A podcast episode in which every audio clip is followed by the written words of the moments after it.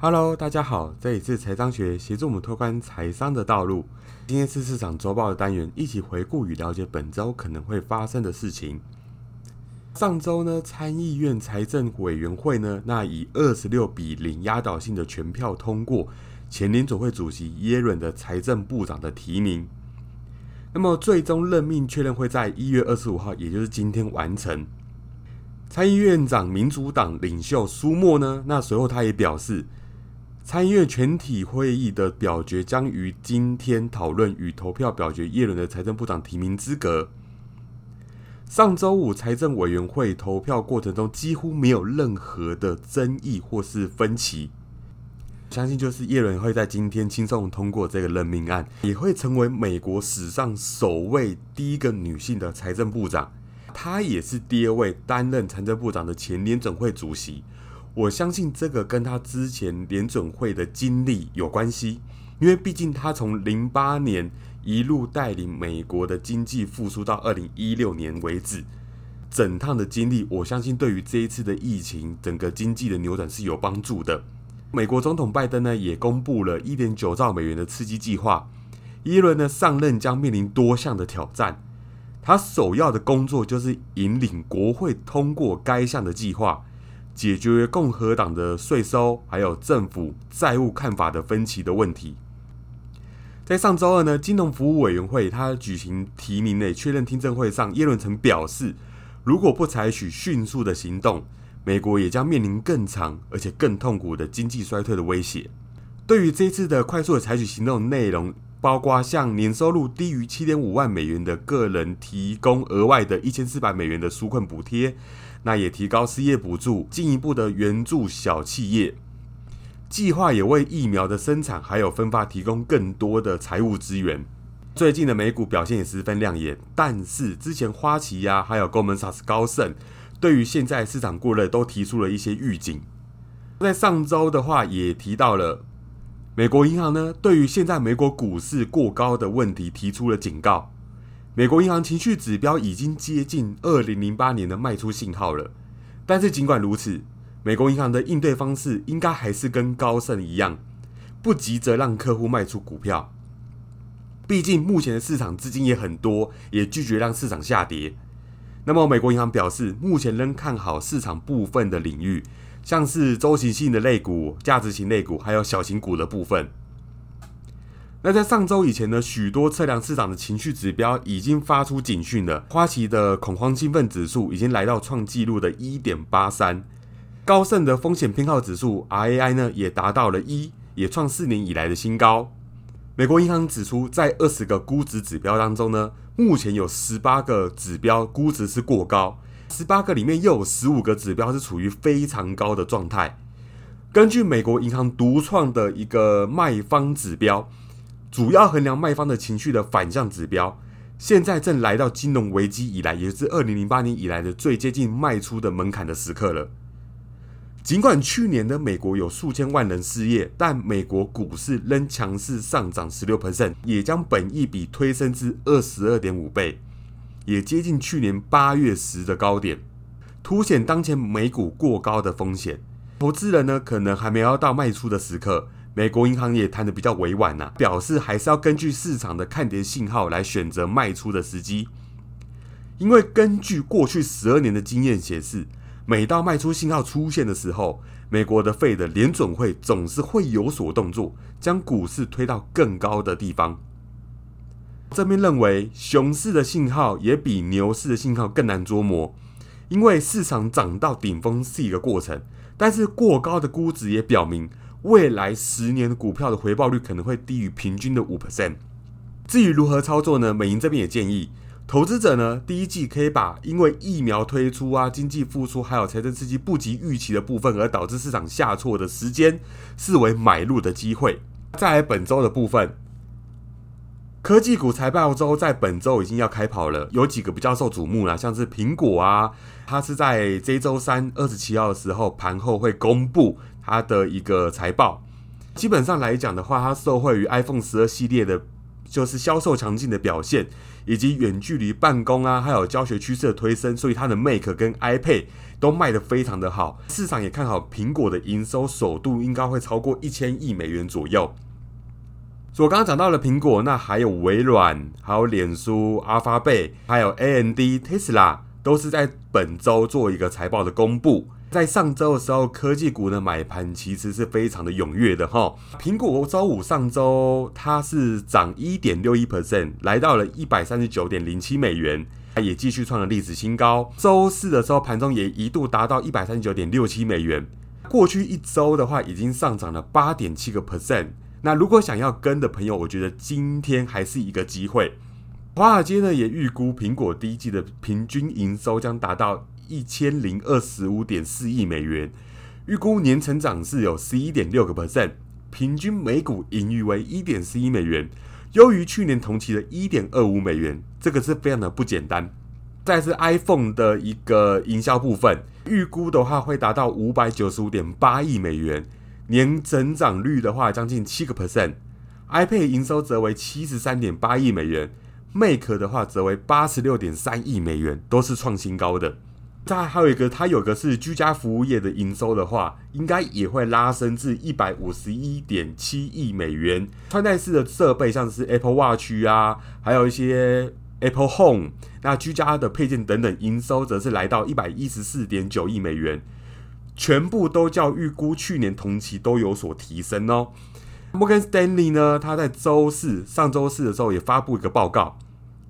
因为支援五 G 的 iPhone 十二系列可说是近五年来最成功的一个产品。随着新手机的规格的提升，将提高手机平均的单价，并帮助苹果获利。接下来，另外一个分析指出，他在上周五的时候，二十二号也公布了一个市场报告，iPhone 十二的升级周期呢，将持续推动苹果今年的获利成长。随着它的新服务的推出。软体还有订阅服务将维持成长的趋势，Mac 还有 iPad 啊，还有穿戴式的装置也将持续供应稳定的营收。在穿戴式方面的话，我觉得这个要值得一提的是，这一周可能会透露一些新的产品，还有一些新的服务的营运方式。苹果在第一季呢会开始贩售 AirPods Max 耳道式蓝牙耳机。也推出订购健身的产品，还有捆绑服务的一些折扣方案。认为呢，目前的苹果的产品组合正处于历史的最佳状态。但是高盛的看法就没有那么乐观了。他主要是主张苹果的 iPhone 十二并未带来超级周期，而且今年上半年的手机订单显示，消费者消费倾向转向到平均售价较低的机型上。那么也预估今年 iPhone 的新机更换率也将持续的下滑。接下来是针对苹果可能面临的监管风波。苹果在经历 App Game 的一个冲突后，它也宣布将减少软体开发的抽成，那也降低了 App Store 面临法律风险的危机。接下来的话，投资者还要关注的是 Tesla。周三这家电动汽车制造商呢，将会在盘后公布 Q 四的财报业绩。预期呢，其营收的话为一百零三点七亿美元，每股营收的话为一点零一美元。这家总部在加州的电动汽车制造商呢，市值目前在二零二零年已经飙升了八百 percent 左右，目前已经超过八千零二十亿美元。在其他制造商在于疫情苦苦挣扎的时候，这家公司一直处于一个很独特的一个地位，可以利用电动车的需求飙升的机会。在二零一九年以前，其实 Tesla 在以前的时候确实有经历过一个制造期的一个低潮，因为它制造速度不够快，所以导致订单会一直掉、一直掉、一直掉。Tesla 在二零一九年大部分时间里已经不再面临这个问题了。本月在早些的时候，对于投资人来讲，它已经实现了二零二零年五十万辆汽车的交付目标，产量呢也较上年增长了三十六个 percent。该公司呢，二零二一年的销售预测和中国需求情况将是本季财报的重点。根据一些研究报告显示，随着 Y 型的汽车量产增加呢，到二零二二年的时候，中国将会占到 Tesla 全球交付量的四十 percent 以上。预期 Tesla 在二零二一年的销售量有机会超过一百万辆左右。第三个我想要关注的是 AMD。AMD 呢会在周二，也就是一月二十六号的时候，美股盘后公布第四季的财报。目前分析师预期每股的收益为零点四七美元，营业额的话三十点二亿美元。自二零二零年三月的晶片制造商开始全面复苏以来，AMD 的股价一直处于火热的状态。尽管疫情对全球的经济造成了不可逆的破坏，但是由于市场对于其产品的需求旺盛，公司的股价从过去的十二个月上涨了七十八个 percent。在竞争强烈的半导体行业当中，AMD 正在迅速的成长为一个强大的参与者。公司专门生产中央处理器和图片晶片，这两者都是现代电脑的一个核心的范围。大范围的封锁也刺激了笔记型电脑还有游戏系统的一个销售，比如像是微软的 Xbox，还有 Sony 的 PS5，都是使用 AMD 的晶片。在本季度的财报会议上，投资者可以关注什么？可以关注市场对于 AMD 晶片需求的最新趋势。不过，居家环境的一个需求将是可以继续的。所以本周的话，总共要关注的是 Apple，还有刚刚讲到 Tesla，还有 AMD。那如果想做布局的朋友，可以在今天做一些布局，我觉得是可以的。再一次黄金的部分。上周五一月二十二号的时候，黄金跌了零点七七个 percent 至一千八百五十五点六一美元。也因为疫情导致恐慌情绪上升，市场呢也抛售黄金而选择美元。这边我在很早以前的报告有提到，黄金已经不再是一个避险的一个工具，而是其中一个资产存在的一个形式。不过呢，市场仍然看好黄金本周的走势。那有分析师认为。经济的刺激措施所带来的一个通膨预期，将是金价上涨的一个关键的因素哦。本周重点在于费的一月的利率决策会议，还有欧美的一些成熟国家中的第四度 GDP 的数据，预计会对金价有一些的影响。黄金市场呢，正处于一个拉锯战呐。一方面是对于经济复苏的强烈预期不断的增加。那另一方面是对于通膨的担忧不断的加剧，金价目前还无法突破一千八百到一千九百美元交易区间，尽管有良好的一个支撑，但是缺乏向上的动能。上周三，也就是一月二十号的时候，我们的拜登宣誓就任美国总统了，金价出现了意想不到的大幅上涨，结果也证明一千八百七十美元对于黄金来说是一个强劲的阻力点。所以金价又回到了一千八百五十美元。上周三呢，拜登他提出一点九万亿，也就是一点九兆美元的救助方案，有机会通过了，引发金价的上涨。但是在那之后，市场开始消化更多共和党人的一个抵制。与此同时呢，拜登一直在警告，下个月美国可能会有超过十万人死于疫情。拜登的一点九兆的美元的刺激计划将是金价走高的催化剂。不过，这将取决于刺激计划的一个批准速度，还有它的内容实际的形式。拜登拥有多数席位，但他可能会受到一些共和党人的一个阻止。这件事情还没有定下来，所以刺激措施需要更快的进入经济，而不是做个推迟。这种即将发生的事情的不确定性，正在造成陆陆续续的一些小恐慌。一旦呢刺激方案通过的话，通膨将是触发金价下一次上涨的关键因素。一八二五美元的水平应该是可以 hold 住的。如果 hold 不住的话，那么接下来它可能会跌到一千八百美元。这周我们可能会突破上行，进入到一千八百七十二到一千九百美元的区间震荡。所以，我除了我刚刚提到的它的刺激的一个政策，还有方案跟内容会影响到金价以外，接下来就是通货膨胀卷土重来的问题。一旦超过两 percent，费的美联储可能无法控制通货膨胀的速度，这也代表金价一样可能会上涨。最后是油价的部分，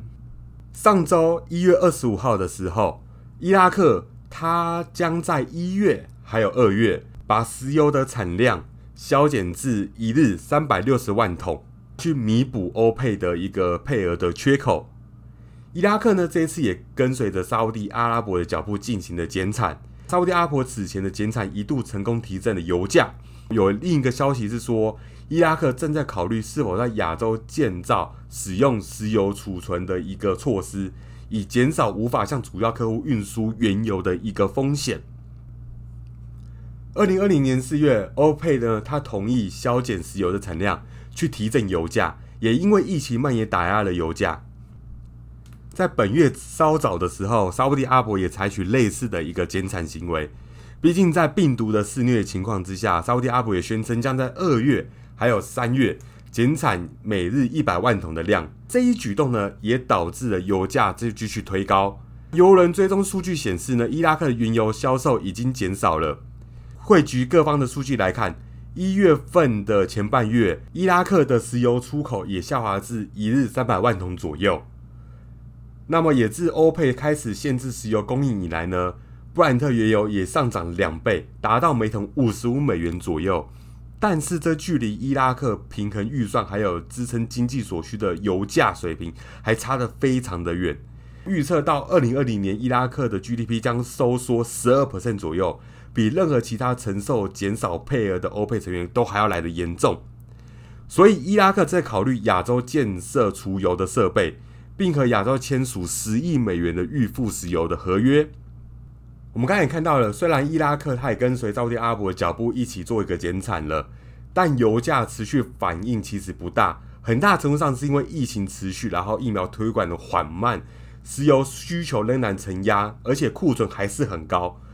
不过，欧佩多国的减产意愿和行动去支持油价。若未来的疫情得到缓解，那么经济复苏也会提振油价的需求，油价还有进一步上涨的空间。有在投资原油的投资人呢，还是要关注疫情是否得到缓解，那么经济是否复苏，那这样子它会去再进一步的推升油价。这边我做个简单的总结，本周的投资重点在于这一周要公布的科技类股的表现，像我刚刚提到了有 AMD、Tesla 还有苹果等等的。我这边的先后顺序应该是苹果，再是 Tesla，再是 AMD。那如果有喜欢的朋友的话，也可以在这个时候做一些布局。比重的部分也可以依照苹果比较多，再是 Tesla，那再是 AMD 这样子的持份去做布局。手上有持有黄金的朋友，我刚刚有提到，现在的黄金缺少突破阻力的原因。本周的一个财政刺激的内容会是一个关键。第二个就是长期通膨的目标是否有实现，或是有不可控制的状况出现，才有机会让黄金这个区间整理的形态出现一个向上的突破口。至于油价的部分，目前我认为是，如果手头上有部位的朋友，那可能要先做一个获利了结部分，先观望下周的一些经济数据，再去判断下一次的进场时机。那么感谢这次的收听，喜欢的朋友可以帮我点击关注以及分享，还有追踪我们的 IG，我会不定时的更新投资场上最新的资讯。那我们下次再见喽。